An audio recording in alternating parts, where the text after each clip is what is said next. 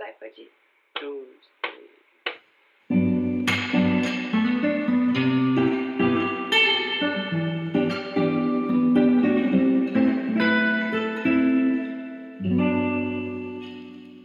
Hello, amigos! Sejam bem-vindos a mais um episódio de Falar e Mar. Se você não me conhece ainda, oi, eu sou a Mari e te recebo nesse canto com todo carinho. O assunto de hoje é sobre perfeccionismo. E esse assunto, na verdade, veio de um outro lugar. Porque lá no Instagram, que caso você não siga ainda, é falarimar e o meu é maribreciani. Lá no Instagram eu fiz uma votação se vocês queriam que eu falasse de um assunto ou de outro. E aí o assunto que ganhou era autocobrança. Mas aí eu percebi que a autocobrança se relaciona praticamente com todas as temáticas da vida de um milênio, que eu tenho certeza que sou eu e você. E aí, para eu começar a entrar nesse grande tema que seria a autocobrança, o perfeccionismo merecia um episódio dedicado a ele. Então, as palavras-chave do episódio de hoje são, obviamente, perfeccionismo, e aí também autocobrança, fracasso, culpa, produtividade, etc. Todas essas coisas. Então, eu espero que você goste. Se você gostar, compartilha com um amigo que mereça ouvir e vamos nessa. A real sobre esse episódio é que eu comecei a escrever ele como se fosse de fato sobre autocobrança. Mas aí o tópico do perfeccionismo acabou tomando conta de toda a pauta e eu resolvi transformar num episódio só sobre isso. Mas eu acho que isso aconteceu porque eu cheguei numa conclusão que é o que norteia o papo de hoje. E não é uma conclusão muito elaborada, nem muito complexa, mas enfim. Eu entendi que a nossa autocobrança acontece porque a gente tem medo de errar. E aí, para evitar o erro, a gente busca a perfeição. E nessa busca pela perfeição, a gente se cobra tanto para atingir ela, quanto se a gente não consegue atingir ela. E entra a culpa, entram outras questões que eu também quero mencionar hoje. Mas perfeccionismo para mim é o tipo de característica da década. Talvez do século, talvez da vida inteira, mas eu sinto muito nessa década. Todo mundo é um pouco perfeccionista, uns mais, outros menos, uns reconhecem, outros não, mas todos somos. E todos somos porque a gente vive nesse tempo em que a excelência, o sucesso são os motores da nossa sociedade. E o contrário do sucesso é o fracasso, que é basicamente o medo que move todos nós perfeccionistas. E eu falo nós porque eu sou uma dessas pessoas. Eu sou uma perfeccionista que se cobra demais. Na real que esse podcast é um dos meus maiores exercícios para o meu perfeccionismo. Não no sentido de fortalecer ele, mas no sentido de desmanchar ele aos poucos. Vocês não saberiam se eu não falasse, mas esse trecho que eu acabei de gravar, eu sem zoar, gravei umas 10 vezes. O início dos episódios são sempre os piores para mim. Eu não sei se vocês já tiveram essa experiência de se gravarem ou se editarem, que é até pior do que se gravar, mas é, é muito difícil e a gente se cobra muito, haha. E eu lembro que a minha primeira experiência de podcast foi com os meus amigos do podcast Farofa Conceito. Eles são um podcast de música, eles gravam em três amigos. E eles me convidaram para falar sobre Harry Styles, que eu acho que vocês já sabem, é a paixão da minha vida. E foi muito divertido e foi muito fluido. Eu lembro que eu fiquei chocada que eles apertaram o botão do play e falaram por tipo. E o podcast deles é mais longo que o meu. Então eles falaram por tipo uma hora e meia, assim, sabe? E eu com meu medo de errar dentro daquele contexto. Mas a questão é que eu ainda não sou esse tipo de pessoa que consegue apertar o botão e falar sem parar até o fim com mínimos erros que a gente edita depois. Eu, eu acho muito engraçado que muitas pessoas, inclusive, já vieram me falar, tipo, Mari, é muito engraçadinho o jeito que você, tipo, dá pra perceber quando eu tô falando as coisas da minha cabeça e do flow e da espontaneidade. E o meu tom de voz muda quando eu vou falar de coisas que estão na pauta, sabe? Quando, quando eu vou me centrar de fato, porque, enfim, tem um roteiro e tal para tudo, porque são as coisas que eu vou pensando antes, pegando as referências. Mas, enfim, tudo isso para dizer que eu poderia dar mil exemplos de como o perfeccionismo tá na minha vida e histórias que aconteceram e tal, mas Perfeccionismo tá em todos os meus dias, tá em tudo que eu faço. Eu quero fazer tudo com grande, grande excelência. E aí eu fui até perguntar pra minha mãe se ela achava que eu sempre fui assim. E a conclusão que ela chegou, e eu só assisti ela chegar, mas é que sim, eu sempre fui assim. Eu sempre exigi muito de mim e acabei transferindo essa exigência para os outros também. Mas aí quando eu era menor, tudo isso era muito mais mascarado, não só por ser criança, mas também pela energia de criança, de que a gente cria por criar e tudo é um grande aprendizado. E quando a gente é criança, aprender é essa coisa super interessante e literalmente tudo que a gente faz é para aprender e a gente está aprendendo. É engraçado só que em algum momento da nossa vida a gente deixou de valorizar esse aprendizado e a gente passou a querer pular essa fase e pular direto do tipo, não sei pro sou bom nisso, sabe? Sem querer treinar, sem querer quebrar a cara, sem querer errar antes.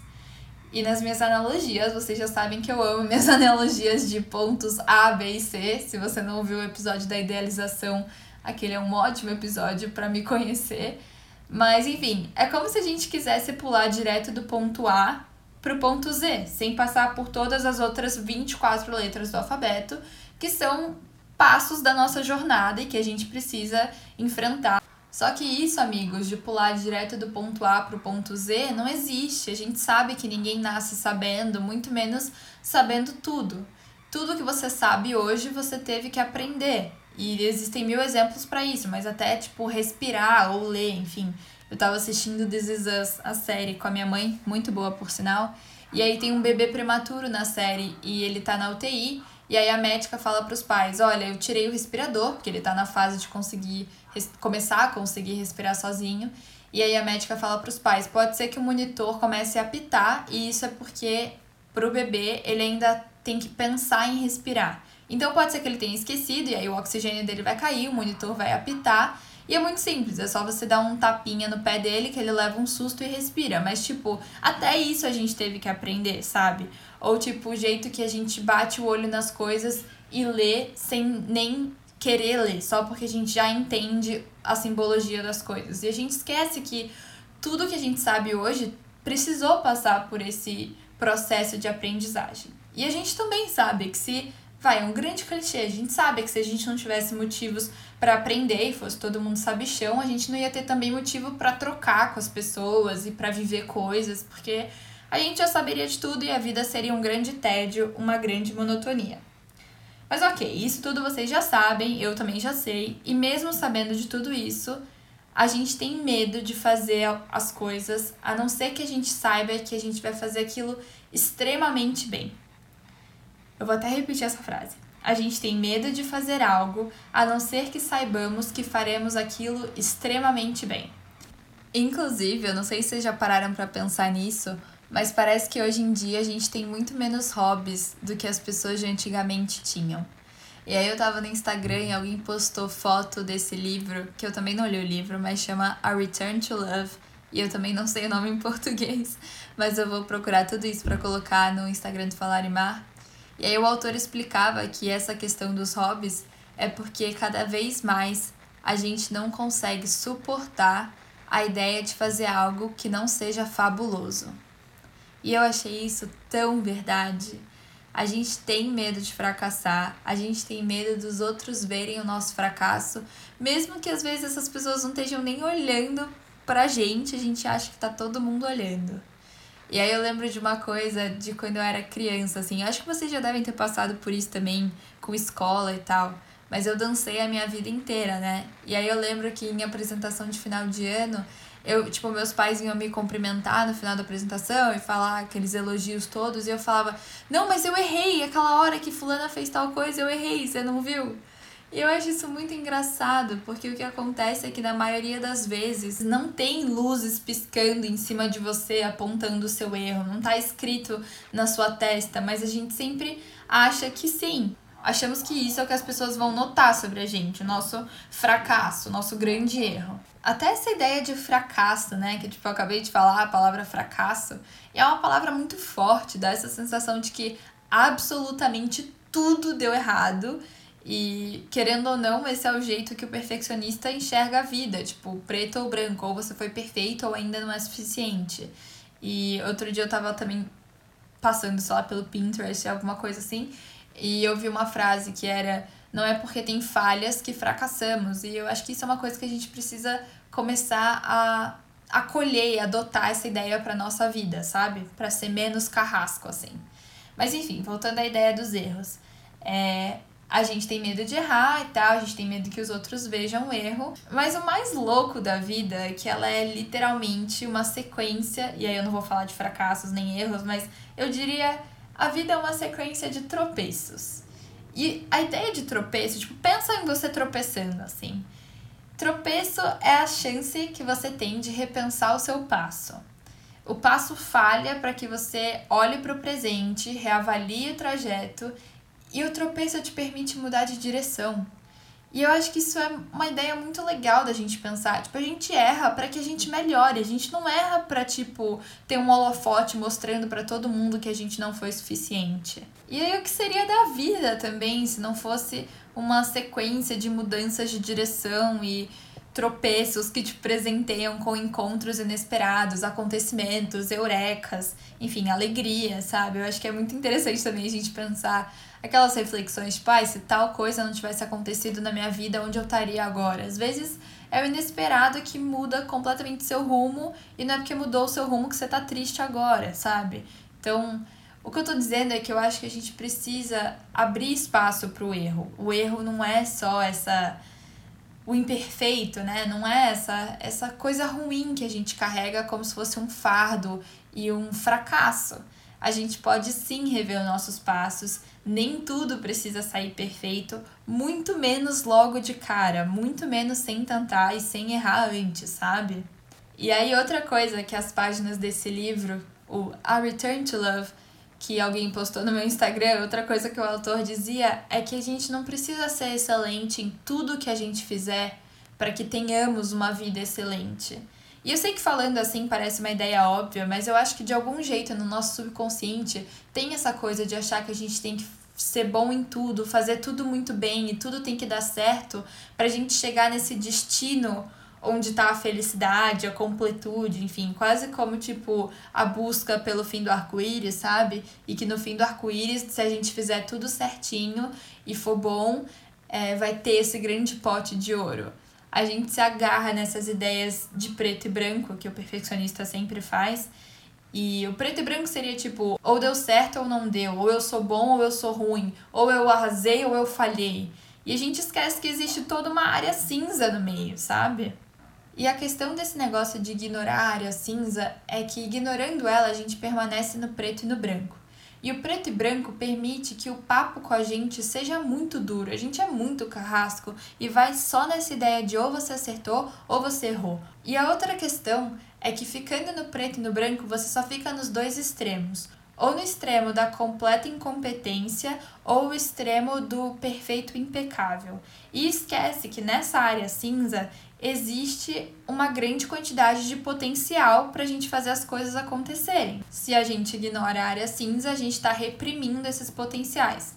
O que eu quero dizer é que a gente espera até que sejamos incríveis e profissionais em alguma coisa para começar a fazer mais daquela coisa. E enquanto a gente espera esse grande momento de excelência, a gente renega o que a gente é capaz de fazer agora. Só que como você vai ser incrível e profissional e impecável se você não tomou o primeiro passo no agora? Como você vai ser bom em alguma coisa se você ainda não tem coragem de começar porque você está esperando o dia que você ficar bom? Entende? Não faz sentido. E aí, nesse livro, eu também li que a diferença entre as pessoas vivendo o potencial delas e o resto dos meros humanos não é a quantidade de potencial que aquela pessoa tem e você não tem mas é a quantidade de permissão que a pessoa com potencial se dá para viver no presente com as habilidades que ela tem agora. Então, as pessoas que estão vivendo essas vidas incríveis, criando coisas incríveis que provavelmente você queria estar tá criando, elas pegaram o que elas têm agora e usaram isso. Enquanto eu, e provavelmente você, se você é um perfeccionista, estamos ignorando o que a gente é capaz de fazer agora e deixando de fazer o que a gente quer só porque a gente já entendeu que não vai sair perfeito. E não vai sair perfeito porque você nunca tentou e você nunca praticou. Só que a gente, por algum motivo, esquece essa ideia. Fui até tomando um tom de bronca aqui, fiz uma pausa, porque é uma coisa que fala tanto com a minha alma, é uma coisa que eu preciso tanto melhorar e perceber sobre mim mesma. Mas, oh well, às vezes a gente não consegue ouvir os nossos próprios conselhos, né? Mas enfim, tem uma coisa que eu sempre penso nesse negócio de cobrança e perfeccionismo e potencial. Juro, eu sempre penso mesmo, que é sobre cantar. Cantar é aquele tipo de coisa que a gente mais se cobra e o não talento, vamos dizer assim, que a gente mais reprime. Porque pra gente, cantar é só quem pode cantar é quem canta muito bem. Tipo, você tem que ser muito bom para poder cantar. E se você canta, tipo, minimamente afinado e alguém te elogia, o seu primeiro mecanismo é dizer: "Ah, não, não canto não". Porque tipo, can... tipo, a gente não se deixa nem ser minimamente bom em cantar. A gente só deixa quem é muito extremamente incrível ocupar esse lugar. Só que por que cantar essa coisa que a gente não pode ser só ok? Tipo, ou até ruim. Todo mundo ama música, todo mundo ama cantar. Por que, que a gente tem que ser excelente para cantar? Tipo, não sei se vocês já tiveram essa noia, mas é que eu acho que eu sou uma dessas pessoas que ama música, canto o dia inteiro, me acho minimamente afinada, mas mesmo que eu não fosse, e não consigo não consigo cantar na frente das pessoas, não consigo aceitar um elogio, não consigo postar um vídeo, mesmo que eu queira. Enfim, não sei se essa é a sua coisa, postar um vídeo, mas Sabe? A gente não se permite. E aí eu penso, eu posso só cantar porque eu gosto da música. Não é como se eu estivesse pedindo para ser vocalista da banda de alguém, sabe?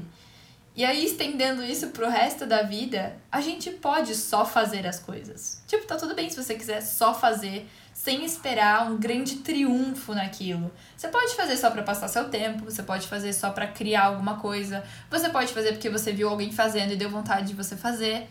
E tá tudo bem. Tá tudo bem. Eu falei que o tom ia melhorar e o tom não melhorou nada, porque eu escolhi outro exemplo que me ataca diretamente. Ai, caramba. Vamos respirar juntos. Vamos lá. Ai, eu me sinto atacada por mim mesma. Outra ideia que se relaciona muito com tudo isso, que apesar de eu já ter falado aqui, eu também gosto muito dela e quis trazer de novo, é aquela coisa da gente enxergar o perfeito como provável e não como possível. Vou até repetir. O perfeito como provável e não como possível. Então a gente acha que o perfeito é o que a gente vai conseguir, a gente já parte dessa ideia. E não o perfeito como uma coisa que a gente tem que trabalhar para conseguir e é o caminho mais difícil. De algum jeito a gente assume que ter as coisas perfeitas e fazer perfeito é, o, é a ordem natural das coisas, mas não é assim. E hoje, para completar, a gente, eu acho, que a gente também vive uma grande banalização do perfeito, sabe? Se você parar pra pensar até na palavra, tipo, antigamente o adjetivo perfeito era direcionado só para, sei lá, Deus, para esculturas, pinturas. E hoje em dia é uma palavra que está muito presente, no, pelo menos no meu vocabulário. Eu chamo minhas amigas de perfeitas. Ai, sou perfeita. O ator é perfeito. O restaurante é perfeito. Aquela bolsa é perfeita. E nisso a gente vai entrando numa ideia de que o perfeito é alcançável. E se a gente não está alcançando, a culpa é nossa. E eu quero entrar em culpa, apesar de eu achar que a culpa quase que merece um episódio só pra ela. Mas antes disso, só para finalizar a ideia de ser um perfeccionista, eu queria trazer a ideia de um artigo que eu li, artigo científico mesmo, em que nas pesquisas eles classificam o perfeccionismo em dois tipos: o adaptativo e o mal adaptativo. O mal adaptativo é aquele que a pessoa coloca standards e expectativas e metas excessivamente altas e se avalia de maneira dura e crítica quando está de frente para o fracasso. E esse tipo de perfeccionismo está extremamente associado a maior risco de ansiedade, distúrbios alimentares, depressão, doenças cardiovasculares, etc. Ou seja, perfeccionismo é grave, tipo, ter isso fora do controle é bem grave. Mas enfim, nossa, olha aí, perfeccionismo, controle, tudo entra numa ideia que até fica paradoxal. Você tem que ter controle sobre o seu próprio perfeccionismo, sendo que perfeccionismo parte de uma ideia muito forte de controle. Uau, acabei de pensar nisso. Mas enfim, esse é o mal adaptativo. O adaptativo, que eu confesso que eu nem sei se é possível alcançar, é aquele que é um perfeccionismo saudável, que na verdade só me parece a pessoa que não é perfeccionista, mas é um perfeccionismo que tem altas metas, altas expectativas e altas cobranças, mas eles são todos realistas. Enfim, aí vocês podem pensar se isso vale ou não vale. Mas o, o artigo continuava dizendo que o perfeccionista se avalia a partir da sua autoeficácia, que é a crença da pessoa em relação a quão bem ela pode performar e atingir seus objetivos.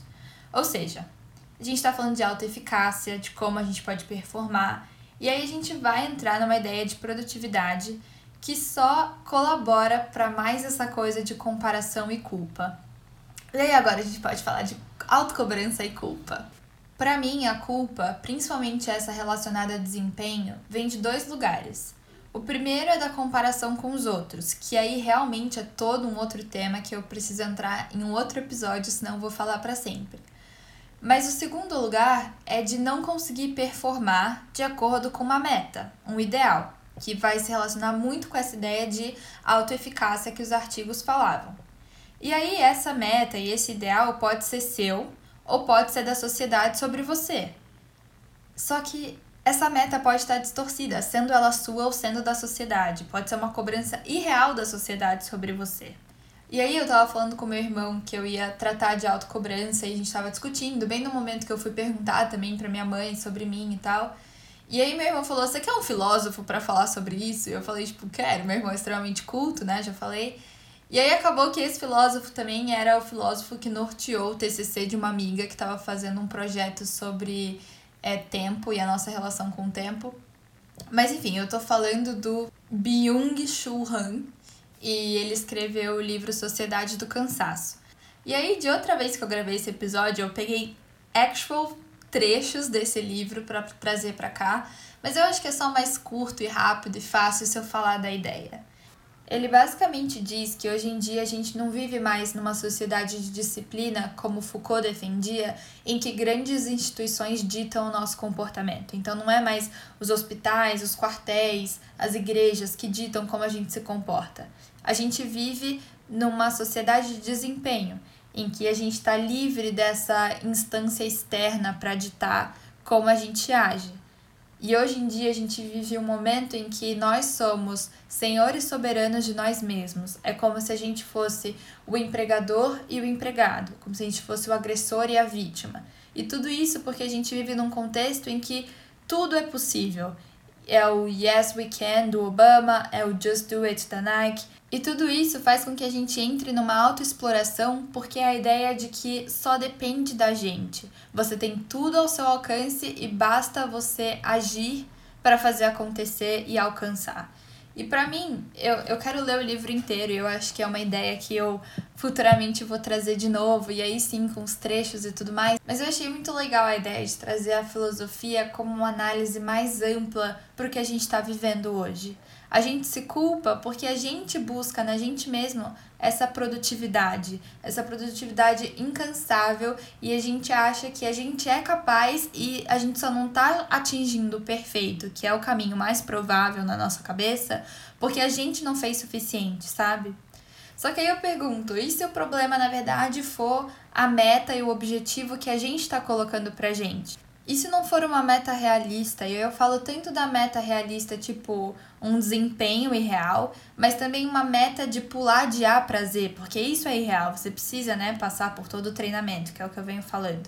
Ela pode ser irreal de muitas maneiras, não significa tipo um irreal, ah, eu nunca vou conseguir, ah, eu não tenho capacidade de chegar nesse lugar que eu quero. Talvez pode ser mais relacionado ao processo e o caminho que você tem que chegar lá. A gente acha que a gente vai conseguir logo de cara. E aí adaptar a meta, mudar a meta seria o antídoto para toda essa autocobrança. E não é só que a gente seria mais leve com nós mesmos, a gente seria mais coerente. A gente seria mais coerente com quem a gente é, com as nossas limitações, com as nossas habilidades. E quando a gente faz isso, é, a gente tem mais chances de dar certo, mais chances de se dar bem. Eu pensei nessa coisa toda porque essa semana eu também tive uma crise.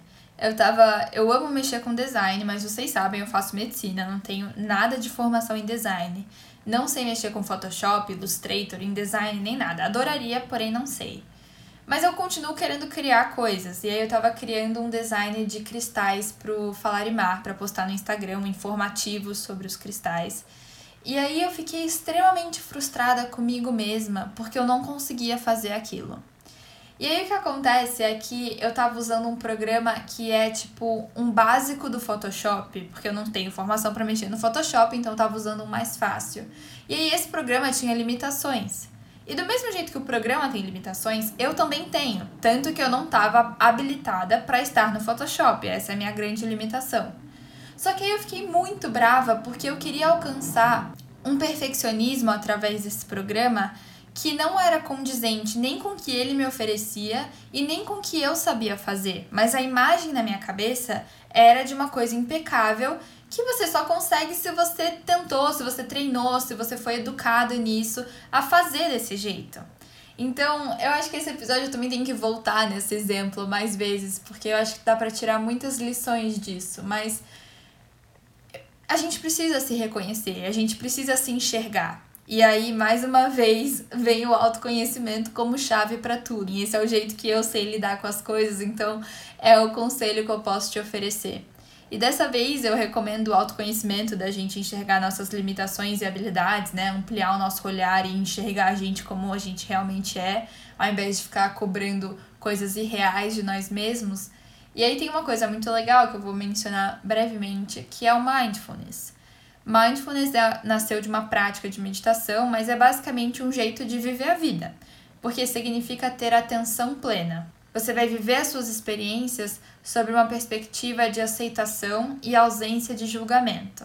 É uma atitude de autocompaixão que nos mostra como lidar com nós mesmos.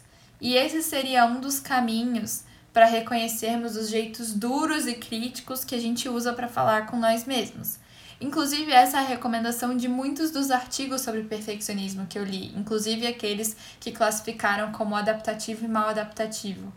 É, o mindfulness aparece como essa ferramenta para você se conhecer, prestar atenção em você, prestar atenção no jeito que você fala com você e o que você exige de você. E aí, como sempre, para finalizar, nós temos um cristal também para ajudar nisso tudo. O cristal de hoje é o quartzo rosa. Esse é famoso. Todo mundo conhece o quartzo rosa como sendo um cristal do amor.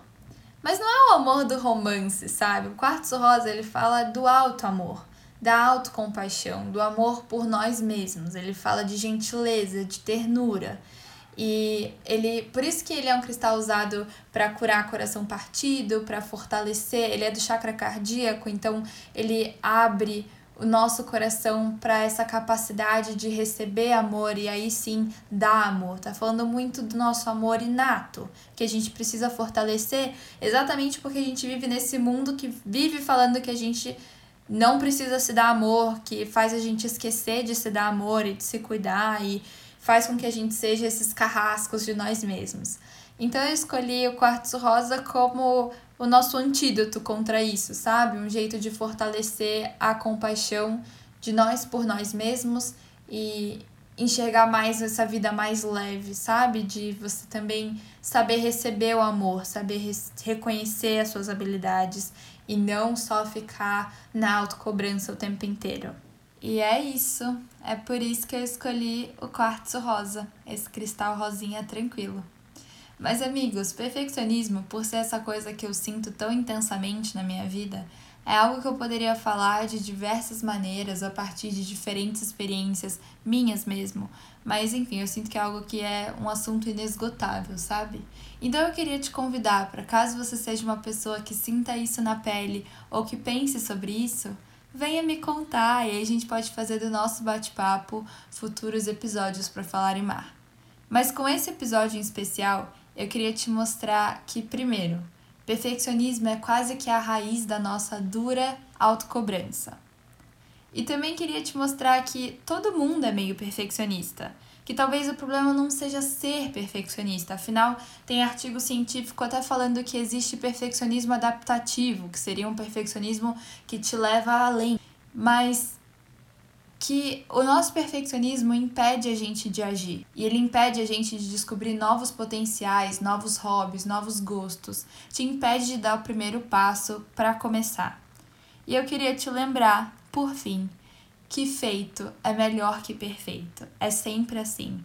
e que mais vale você dar as caras e ser consistente com o que você quer fazer do que aparecer uma vez de forma impecável, sabendo que aquilo te trouxe muita ansiedade e muito desgaste.